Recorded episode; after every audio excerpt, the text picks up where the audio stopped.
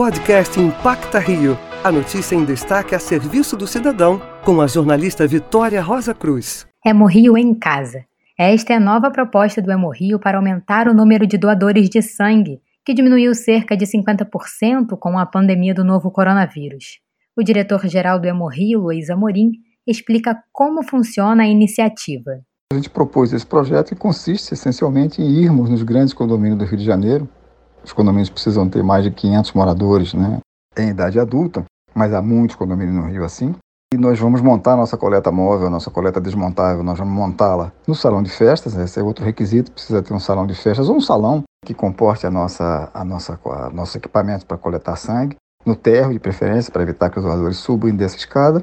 E com isso nós vamos na casa das pessoas, aquelas pessoas que querem doar sangue, que já são doadores ou que querem tornar-se doadores, vão poder doar mantendo a quarentena, vão poder doar sem sair de casa. Os síndicos de condomínios interessados podem entrar em contato pelo e-mail coleta.condomínio@hemorrio.rj.gov.br ou pelo telefone 21 96467 2154. Se você pode, doe sangue.